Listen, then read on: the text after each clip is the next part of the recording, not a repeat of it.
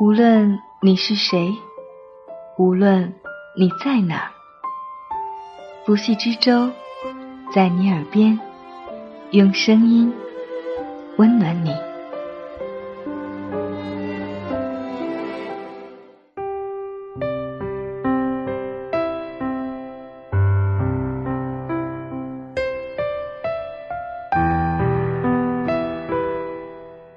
嗨，你好吗？欢迎守候在你耳边，我是不息之舟，用美丽的文字、动人的故事，温暖你的耳朵。这一期节目，我们将要同大家分享的文字来自陆 J J。你要有扛过一切悲伤的能力。外婆突发脑溢血的那段时间里，整个家里。陷入巨大的痛苦。我去医院看望他的时候，他的身上已经布满管子了。医生说，可能他没有办法撑过下个礼拜，因为到时候会有各种并发症与器官衰竭的情况产生。就算撑过去，也是植物人了。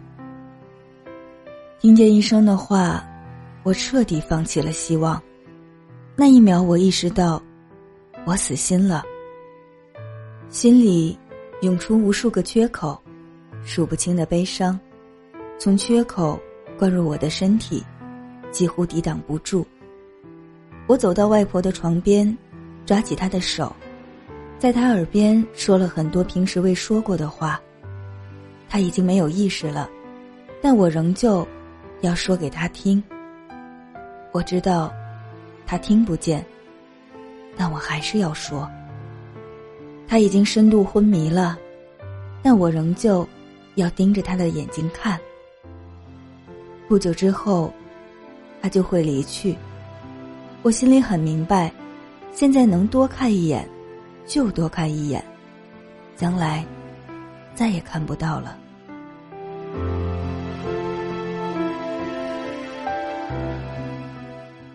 那一段日子。家里人也都心力交瘁，母亲请假在医院陪护，每天只睡三个小时，能在躺椅上闭着眼睛休息就已经是极大的奢侈。外公身体原本就不好，情绪低落，守着空落落的家，每天提心吊胆，最怕接电话，怕医院传来不好的消息。人瘦了一大圈儿，走路打飘。站不稳，似乎被风一吹就会倒下。我这边原本的工作强度就很高，白天在公司做策划、做运营、写文案，晚上回家写文章。那段时间还为一家影视公司写网剧的剧本，双休日要从上海赶到北京参加编剧相关的论坛及活动。外婆住院之后。这些事儿，我全都不想管。真的，生死面前，人的格局会变大，其他一切瞬间变成浮云。我只想再多陪陪这个老人。但陪过几天，还得重新开始工作。尽力藏好自己的悲伤，不让别人看见、闻见、听见。公司给你酬劳，你就要干活；和影视公司签了合同，你就是要履约。说好的活动不去，你将错失很多机会。我也不知道那段时间是怎么过来的，每天就是多线工作，下班后去医院待半个小时，再从医院出来，路上随便吃点晚饭，再回家工作。工作到半夜两点，疲惫的躺倒在床上，昏昏沉沉的入睡。情绪就像伤口，当你被悲伤包围的时候，任何麻烦事的发生，都会像是伤口上的盐粒。有一天我下班，发现电瓶车被撬了，盗贼偷走了我的电瓶，这车是上个月新买的。我几乎是带着满腔的愤怒冲进车库管理员的办公室，和他们吵了一架。我斥责他们，他们推卸责任。恍惚间，我以为管理员和窃贼是一伙的。后来，我先去公司附近的车行，新买了一个电瓶装上，同时报了警。警察开着车来车行把我接走，进了警局，开始笔录。警察问了我一些问题，我一一回答。笔录过程中，还收到母亲的电话，她说外婆的情况很不稳定。让我去医院看看，我说好。做笔录时，有个女人坐在大厅的位子上，身体不停在颤抖，哭得伤心。她的额头、脸颊有伤。警察询问了她的情况，才知道这是一个刚刚遭受家暴的女人，丈夫整天在外面赌博，赌输了心情不好，回家就打她。她也是一副受尽磨难的样子。那个女人问警察能不能在警局过夜，警察说不能，让她暂时先回去。她不肯，在警局大闹，两个警察把她按在位子上进行安抚。警局太吵，我只想快点离开。大概在里面待了二十五分钟，我才从警局出来，到了车行取车。跟老板结账算钱，我一摸口袋，心里彻底凉透了。左手外衣口袋里的皮夹子好像没了，上上下下摸了半天，也没摸出什么。那是我第一次蹲在路边哭。我感觉我把平时忍住的眼泪，都在那一晚的马路上流掉了，各种憋屈与苦闷。各种彷徨与无力，各种叫人难堪的事，各种让人应接不暇的麻烦。我怀疑世界是站在我的对立面的，所有平日里的理性、克制、冷静、谨慎，都在一瞬间如同沙子建成的高楼般轰然倒塌。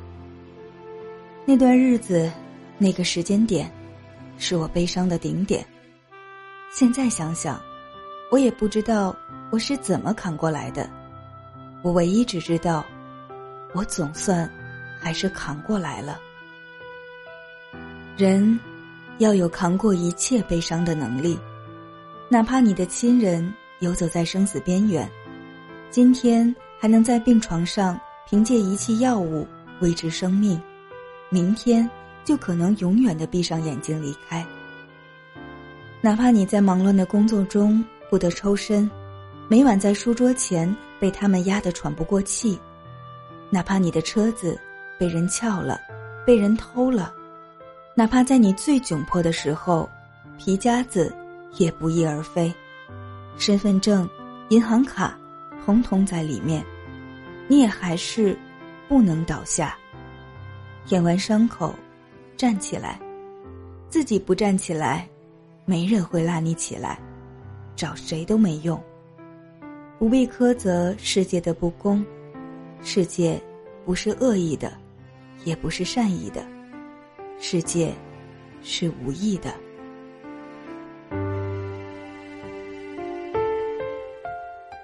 张乔是我在香格里拉旅游时认识的朋友，我们同住于独克宗古城一间简陋的客栈里。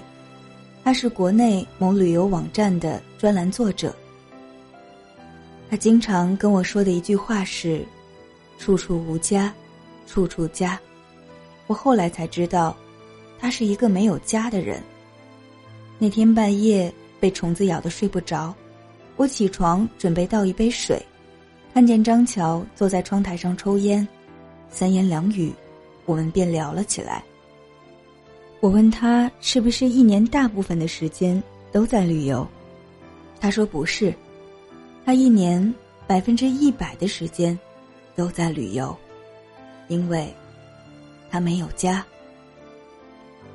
张乔十七岁的时候，母亲过世，从那以后，他们家就剩下了他和他父亲。张乔跟我说，农村里面有很多事情是骇人听闻的。当时父亲不愿意母亲走，他和父亲守着母亲的遗体，守了三天三夜，怕尸体发臭腐烂，他的父亲就找隔壁杂货铺借了个冰柜。冰柜的空间很小，两个人费了很大力气把母亲的遗体搬到冰柜里。他的父亲跪在地上痛哭，时间久了，膝盖跪出了血。张乔知道母亲的遗体一直放下去，父亲会崩溃的，母亲也不得安宁。他故意把冰柜插头弄坏了，逼得父亲没有办法，只好把母亲的遗体送到县医院的太平间里。回家路上，张乔牵着父亲的手。两个人一路沉默不语，不时有啜泣之声。一年之后，也就是张乔十八岁，父亲过世了，他真正成为了无依无靠的人，成为了没人爱的孩子。一年内双亲相继离世，世界上没有谁能承受得了这种打击。张乔家门口的河边上大哭了半天，然后。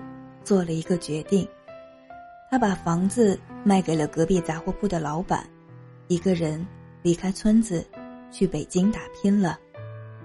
张乔一边抽烟，一边说着他的故事，有时甚至摇头晃脑的笑笑，就像这些故事从未发生在他身上一样。我问他，人生最痛苦、最灰暗、最悲伤的时候。你是怎么扛过去的？他说：“打工赚钱，拼了命的工作，不断给自己找工作。最夸张的时候，一天同时干六份工作，实在受不了，痛哭一场。最好是把身体里的水分都哭完，然后该干嘛干嘛。”我现在看到马路上幸福的三口之家，心里就会有刺痛感。就像被针扎一样，所以我不敢看。走路时，一般低着头。他吐了一个烟圈，又补充道：“扛不过去也要扛，生活本来就是没商量的，不讲道理的。可能是这样的，一个人对抗悲伤的方式，决定了他将会成为怎样的人。”桑德伯格是前一阵热剧《欢乐颂》里安迪的原型，Facebook 首席运营官，全世界最年轻的十亿级女富豪。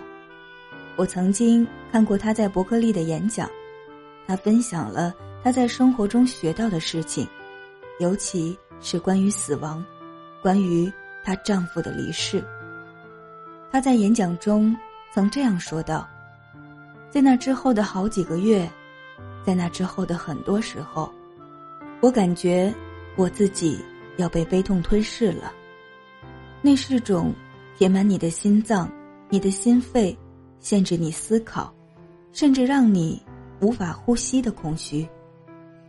Devil 的离去深深的改变了我，我知道了悲伤的深度，痛失挚爱的残酷，但同时。我也领悟到，当你们的生活沉入谷底，你们可以反击，冲破表层的障碍，再次呼吸。我认识到，当你们面对无边无际的空虚，又或者你们面临任何挑战，你们可以选择过快乐的和有意义的人生。悲伤犹如深海，自己未曾经历过，永远也不知道身处海平面以下。那种窒息般的、难以承受的痛苦，是一种怎样的滋味？当我扛过悲伤的时候，我才能体会到桑德伯格说的这句话，并非鸡汤，也并非毫无意义的励志语言。他说的，就是一种真实的感受。过去，我常常在思考一个问题：生活的本质是悲伤的吗？我想了很久很久，才有勇气给出回答。恐怕是的。时间在流动，站在整个人生的角度去看，人嘛，总是由盛而衰的过程，尤其是岁数越大，越会珍惜那种夕阳式的美妙，也能越懂那种黄昏式的悲凉。朋友会分离，爱人会走散，亲人会离开，这些让人不愿直面的真相，始终是客观存在着。既然是客观存在，那么我们唯一能做的，就是认清它，然后过去。我并非鼓励你成为一名彻头彻尾的悲观主义者，只是希望在苦难降临的时候，你能拥有一些战斗精神，保护自己与爱人，做自己的军队，为自己招兵买马。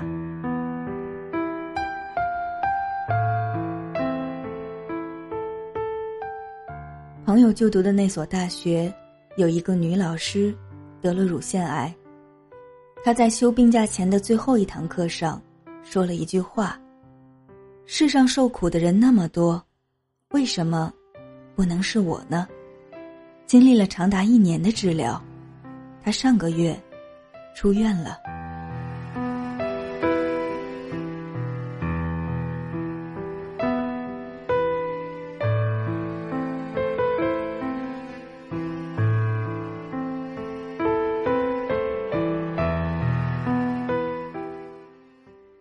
感谢陆 J J 给我们带来的这篇文字，也感谢你的用心聆听。我是不息之舟，希望你也有扛过一切悲伤的能力。欢迎在节目下方留言，或微博艾特不息之舟的海洋与我联络，也可以用喜马拉雅的最新提问功能向我提问。我们下期再见，晚安。